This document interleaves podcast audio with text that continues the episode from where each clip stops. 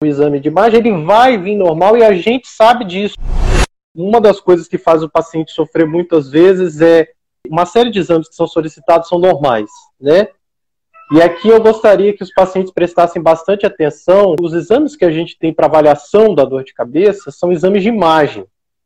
Então é como se a gente fizesse uma fotografia do cérebro.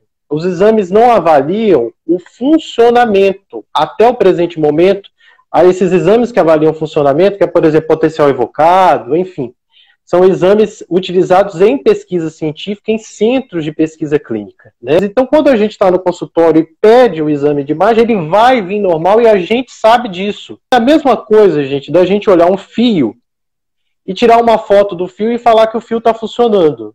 Então, a, a fotografia do fio não avalia a função do fio a gente pede, na verdade, para descartar outras causas, outras situações.